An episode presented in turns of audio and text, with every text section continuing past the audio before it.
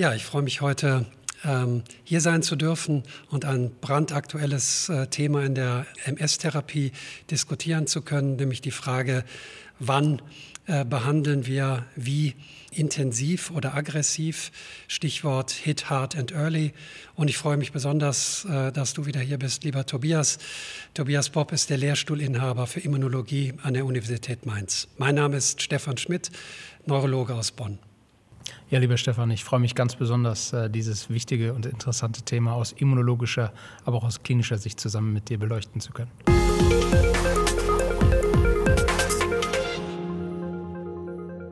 Tobias, jetzt kommt ein ganz wichtiges Thema, klinisch, aber auch immunologisch. In den letzten, ja, es sind jetzt schon tatsächlich 30 Jahre, die ich mich damit beschäftige, hat sich viel getan. Es ist eine erhebliche Dynamik. Ähm, und die Dynamik geht jetzt im Moment therapeutisch in die Richtung zu schauen, äh, ist es nicht sinnvoll, möglichst frühzeitig, möglichst im positiven Sinne aggressiv zu intervenieren, um langfristige Effekte äh, zu erzielen. Vor einigen Jahren hatten wir noch dieses Treppenschema, das Eskalationsschema, erstmal warten, bis es schlimmer wird und dann reagieren, was äh, vielleicht in anderen Autoimmunerkrankungen sinnvoll ist, bei der MS möglicherweise nicht. Als Einstieg und auch um zu zeigen, wie kompliziert das aus klinischer Sicht, habe ich drei Fälle mitgebracht, ähm, die zeigen sollen, wie kompliziert es für uns auch ist, einzuschätzen, welche Dynamik der individuelle Krankheitsverlauf ähm, äh, annehmen wird. Das ist sehr schwierig. Ich fange an mit einer 22-jährigen Patientin, die ein klinisch sehr mildes Symptom hatte mit Taubheitsgefühlen der Unterarme. Es zeigt sich aber eine massive inflammatorische Aktivität im MRT mit über 25 supratentoriellen Läsionen, auch infratentoriell und auch spinal. Und die Patientin hat äh, sehr gut äh, angesprochen auf den Cortisonpuls, war danach praktisch neurologisch klinisch unauffällig. Das heißt, hier haben wir die Konstellation einer jungen Frau, mildes Defizit, hohe inflammatorische, sozusagen biologische Aktivität. Der zweite Fall ist eine ebenfalls sehr junge Patientin mit einer etwas anderen Charakteristik, nämlich eine Erstmanifestation mit einer Sehnervenentzündung. Der Visus hat sich sehr stark vermindert bis hin funktionell zur Erblindung. Die biologische inflammatorische Aktivität mit MRT, gemessen am MRT, ist eher moderat. Und die Patientin hat auf die Standardtherapien nicht gut angesprochen. Das heißt, geringe oder moderate biologische Aktivität, aber schwere klinische Aktivität. Und der dritte Fall geht noch mal in eine andere Richtung. Hier ist jetzt ein Mann, auch äh, über 50 schon, der ähm, eine belastungsabhängige Beinschwäche ähm, bemerkt und äh, vermehrten Harndrang verspürt. Eigentlich ist gar keine richtige äh, Schubaktivität abgrenzbar, ist eher was Schleichendes und ähm, kernspintomografisch zeigt sich eher eine geringe Aktivität. Hier wäre der klinische Verlauf wahrscheinlich eher als primär progredient sogar einzustufen. Und die Frage ist, das ist die Klinik, aber wie übersetzen wir es in die Therapie und vor allem in die Immunologie? Was wäre denn als Immunologe sozusagen dein Konzept? Ja, äh, vielen Dank für die, für die sehr spannenden Fälle. Ich finde die äh, tatsächlich sehr spannend, weil die, wenn du so willst, die Heterogenität dieser Erkrankungen, die du wahrscheinlich tagtäglich in deiner Praxis erlebst, sehr gut widerspiegeln und tatsächlich äh, würden wir auch aus immunologischer Sicht nicht sagen, dass es die eine MS gibt, sondern wenn man sich alleine mal die verschiedenen Spieler des Immunsystems, die zu dieser Erkrankung beitragen können, vor Augen führt, dann wird relativ schnell klar, dass äh, allein prozentual verschiedene Gewichtungen des adaptiven Immunsystems, des angeborenen äh, Immunsystems ähm, da eine Rolle spielen können.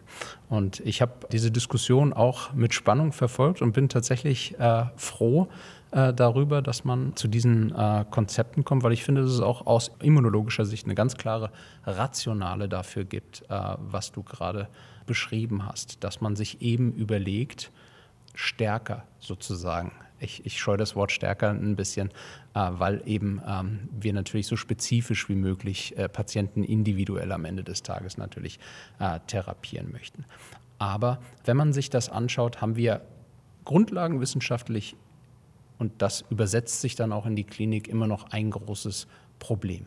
Wir haben keine prädiktiven Biomarker bisher identifizieren können, die dir nach einer Labordiagnostik äh, sagen, völlig egal, wie sich ein MRT-Bild darstellt oder wie sich jemand klinisch darstellt, wie wird sich die Erkrankung entwickeln. Also sozusagen, mit welcher Substanzklasse steige ich bei Patientin X, Patient Y äh, am besten ein. Aber die grundlagenwissenschaftlichen Arbeiten der letzten Jahre und Jahrzehnte haben uns ganz klar gezeigt, äh, dass es insbesondere die T- und B-Zellen sind, die am Anfang bei der schubförmigen MS eine große und wichtige Rolle spielen und dass aber gleichzeitig die MS eine Art Kontinuum immunologisch darstellt äh, und dann von der Peripherie getrieben, von der inflammatorischen Aktivität der T- und B-Zellen von der Peripherie getrieben, sich immer mehr ins äh, zentrale Nervensystem, ins äh, Gehirn und Rückenmark verlagern kann und in den meisten Fällen äh, auch verlagert. Das ist eigentlich letztendlich ein äh, immunologisches Grundprinzip, dass das Immunsystem versuchen möchte,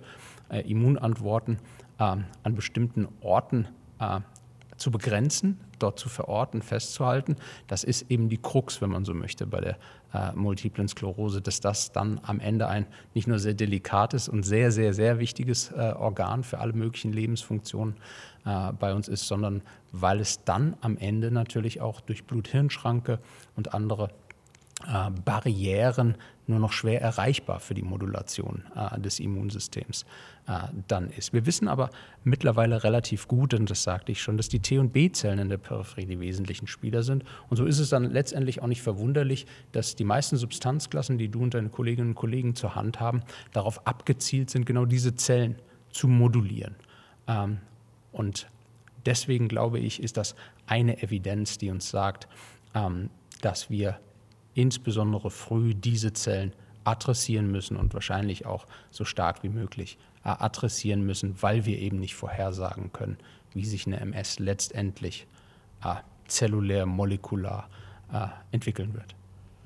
Wenn man die klinische Evidenz oder Erfahrung der letzten sagen wir mal, Jahrzehnte äh, sich anschaut, glaube ich, kann schon gesagt werden, dass es gelingt, auch durch eine frühzeitige Therapieinitiierung sozusagen die äh, Steigung sozusagen abzumildern, das Risiko einer frühen Progression in späteren Krankheitsstadien dann ähm, hinauszuzögern, aber, und das ist vielleicht der Wermutstropfen, dann doch eben nicht zu verhindern, weil offensichtlich liegt ja der Progression etwas zugrunde, was wir mit den im Moment zur Verfügung stehenden Therapeutika eben nicht behandeln. Absolut. Ähm, ich hatte es schon eingangs erwähnt, dass es am Anfang insbesondere getrieben die T- und B-Zellen sind. Und letztendlich weiß niemand, möchte ich sagen, weiß niemand, wie viel T- und B-Zellen, antigenspezifische Zellen es braucht, um dieses Kontinuum, diese Kaskade in Gang zu werfen. Und so kann man sich äh, vorstellen, dass es vielleicht ausreicht, wenn eine einzige antigenspezifische ZNS assoziiert antigenspezifische T- und oder B-Zelle in das ZNS einwandert und dort mit anderen Zellen kommuniziert, sie dazu auch anregt, ähm, ja, Gefahr zu wittern, ähm, letztendlich ja, Schädigungen hervorzurufen. Am Anfang der Erkrankung haben wir es eben mit den T- und B-Zellen zu tun, die das sehr antigenspezifisch machen. Das Problem ist dann aber, wenn das angeborene Immunsystem mit ins Spiel kommt, wenn wir dann ähm, ZNS-residente äh, Immunzellen wie Mikroglia, also sozusagen die Makrophagen unseres zentralen Nervensystems, durch T- und B-Zellen aktiviert werden, Oligodendrozyten aktiviert werden, Astrozyten aktiviert werden, also sehr gewebsstämmige Zellen aktiviert werden, eben auch etwas gegen eine vermeintliche Gefahr zu tun. Und diese Zellen kommen dann mit wesentlich unspezifischeren Waffen daher. Reaktive Sauerstoffspezies sind da äh, zu nennen, also Radikale letztendlich, die dann diffusen Gewebsschaden hervorrufen können, äh, was wir dann ja am Ende des Tages klinisch äh, dann, äh, oder besser gesagt du und deine Kolleginnen und Kollegen, äh, als Progression darstellen. Und die Krux eben ist, und das ist eindeutig in vielen Arbeiten gezeigt, dass dann Medikamente, die wir zur Verfügung haben, auch, wie man das so schön sagt, hochwirksame Substanzen nicht mehr wirken können. Warum wirken die nicht mehr? Weil die eben darauf abgezielt sind, insbesondere die T- und B-Zellen und dann im Zweifelsfall in der Peripherie, also früh zu modulieren. Das ist ähm, glaube ich, ganz entscheidend. Also die Phase der sekundären äh, Progredienz ist ja nichts, was sozusagen einfach dann aus dem Nichts heraus entsteht, sondern was eben über all die Jahre sich sozusagen auch schon aufbaut. Aber klinisch muss man ganz klar sagen, haben wir ähm, unsere Therapien dann zur Hand in der frühen Phase der Erkrankung. Und wenn wir sinnvoll intervenieren wollen, dann eben doch ganz eindeutig äh, früh. Und es gibt ja auch ähm, klinische Untersuchungen, die zeigen, dass wenn erstmal die Progression in Gang ist, egal wie lange die schubhafte Vorlaufphase war, die Verläufe sehr uniform sind. Das heißt, wenn die Progression läuft, ist sie recht äh, einheitlich, ähm, sodass in dieser Phase eben auch das äh, Behandlungsfenster eigentlich fast geschlossen äh, ist. Und insofern glaube ich, ist das ein Plädoyer tatsächlich für eine frühzeitige, konsequente Therapie mit einer Einschränkung. Ähm, aber das ist nur eine Hypothese. Ähm, du hast es ja schon gesagt, wir wissen natürlich nicht, welcher Patient, welche Patientin wovon profitiert. Und insofern ist natürlich die Frage, ob auch Fall 2 ähm, mit diesem eher geringen inflammatorischen Aktivität, aber eben einem starken Defizit genauso profitiert wie Fall 1, wo eben die inflammatorische Aktivität sehr greifbar ist. Das ist natürlich für uns nicht zu entscheiden, aber vielleicht magst du das kommentieren.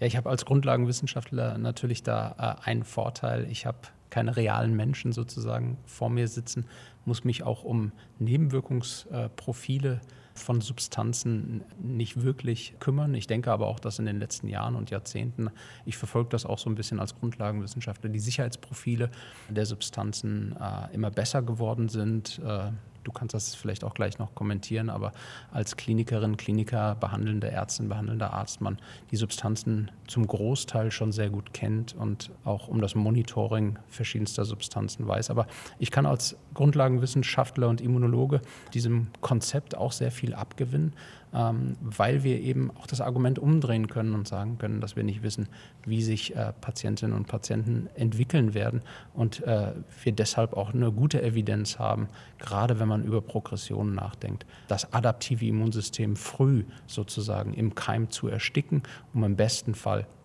dann äh, diese Erkrankung äh, ja, am Schopfe zu packen und Progression vielleicht sogar dann irgendwann äh, verhindern können.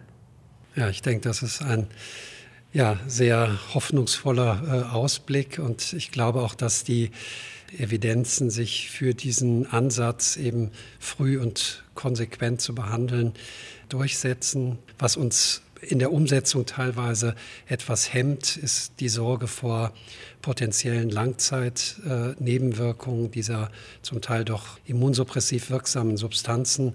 Aber auch hier gibt es, glaube ich, mittlerweile gute Evidenzen über doch viele Jahre ähm, der Anwendung, die auch sehr gut dokumentiert sind, die es uns, glaube ich, doch erlauben, mit gutem Gewissen und wie du auch gesagt hast, professionellem Monitoring äh, Schaden von den Patientinnen fernzuhalten.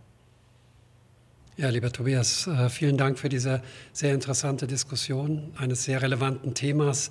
Hit Hard and Early ist das Stichwort. Das heißt, wie früh behandeln wir die MS und wie im positiven Sinne aggressiv. Ich glaube, du hast uns gute Argumente geliefert, immunologisch, warum es sinnvoll ist, frühzeitig konsequent äh, zu behandeln.